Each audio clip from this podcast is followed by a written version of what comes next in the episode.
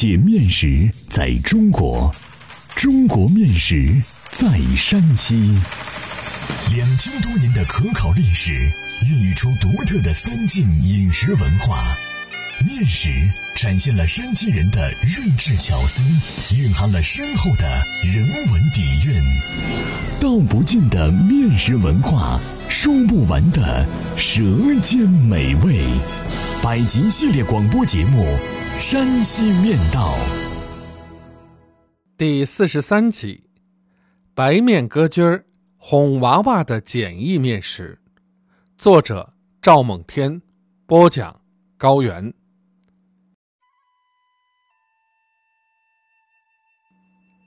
我出生在上世纪五十年代末，幼年赶上了三年困难时期，少年赶上了文革，肚子经常饿得咕噜噜叫。我曾祖祖父都是一米八的个子，我父亲也不下一米七五，而我只长到一米六五。我认为与吃不上东西不无关系。我的老家是晋西北的原平。我们的村庄在平原的边缘地带，属丘陵，七沟八梁一面坡，站在梁顶上能望见平原。晋西北的丘陵区大多十年久旱，穷山恶水，靠天吃饭。贫瘠的土地上每年打不下几颗粮食。那时社员吃粮是有标准的，每人能分两点五公斤麦子。我家六口人能分十五公斤，因为白面是细粮，好吃，所以我乐意将这多半布袋小麦从生产队背回家。当然，更盼望母亲能早点磨点白面，先烧个白面歌军儿给我吃。过去农村没有现代化粮食加工机械，推米磨面全凭石碾石磨。没有驴骡的人家，只得靠人力推碾，一天加工不了多少。我们那里的风俗习惯是一正月的食品必须在腊月里准备好，所以粮食加工就成为忙年的主要内容。每个村子里只有一两盘碾末，过年时全村人使用，很紧张。要想早点备年食，就得半夜起来抢碾子。迟了就轮不到自己了。备年食就是将米面加工成食品，具体事项有擀豆面、做豆腐、漏粉条、蒸花馍等。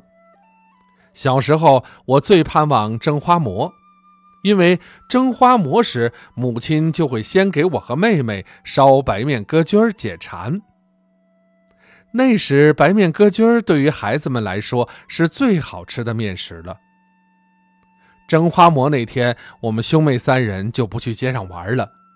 母亲知道为什么，为了不让我们打扰她蒸花馍，她就先烤三个白面歌军儿安顿我们。白面歌军儿的做法很简单，用白面和个死面面团儿，搓成长条，再撅成几节儿，裹在高粱箭杆上，伸进蒸馍的灶火里烧熟就成。